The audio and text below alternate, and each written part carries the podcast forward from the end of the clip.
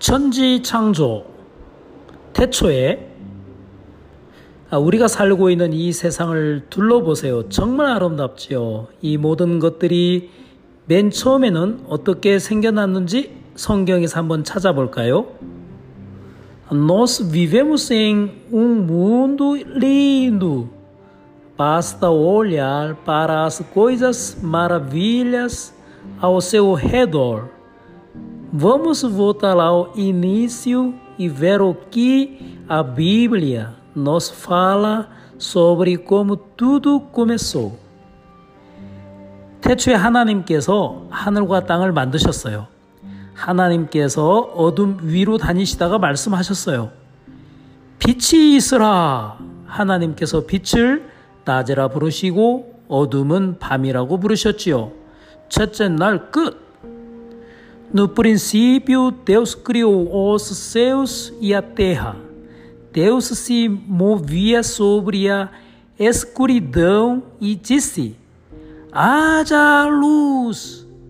Ele chamou a luz de dia e a escuridão de noite. Primeiro dia, pronto.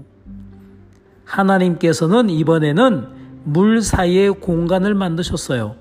하나님께서는 그 공간을 하늘이라고 부르셨어요. 둘째 날 끝. Então, Deus criou uma divisão para separar as águas acima e abaixo desta divisão. Ele chamou esta divisão de céu. Segundo dia, pronto. 하나님께서 물을 한 곳으로 모이게 하셨어요. 그러자 바닥이 드러났지요.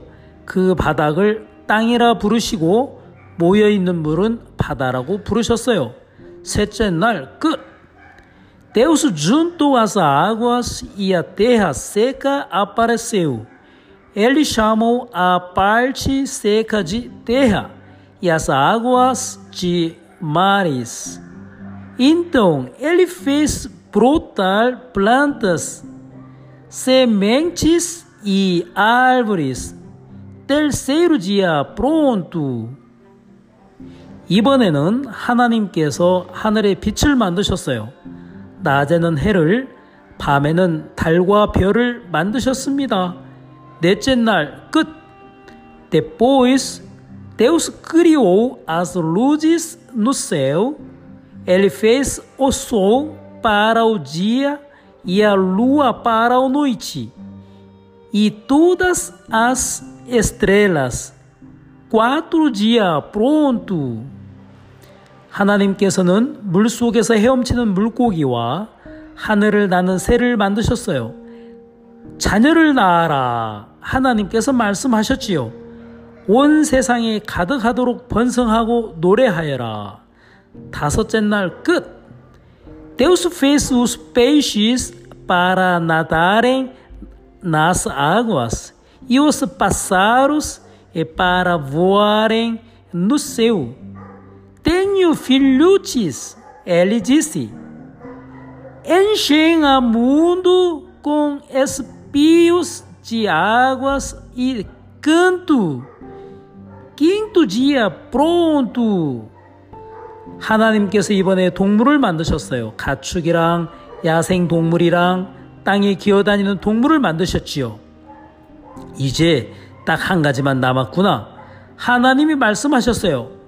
제일 특별한 하나가 Depois Deus fez os animais, ele fez a, a, os animais domésticos, selvagens e os que restagem sobre o chão. Só falta uma coisa a ser feita, disse Deus, a mais especial de todas. 하나님께서는 자신을 닮도록 남자와 여자를 창조하셨어요. 자녀를 낳아라. 하나님께서 말씀하셨어요. 세상을 다스려라. 물고기와 새와 동물을 돌보아라. 여섯째 날 끝. Assim, a sua imagem, Deus fez o homem e a mulher. Tenham filhos, eles disse. assumam o controle do mundo, cuidem dos peixes, dos pássaros e dos animais. Sexto dia, pronto. 창조된 모든 것들을 둘러보시고 하나님께서 말씀하셨어요. 정말 보기 좋구나. 하나님께서는 일곱째 날에 쉬시고 그 날을 특별하게 만드셨어요. 일곱째 날 끝. Então, Deus viu tudo o que tinha feito. É muito bom, ele disse. Então, no sétimo dia, Deus descansou e fez daquele dia um dia especial. Sétimo dia, pronto!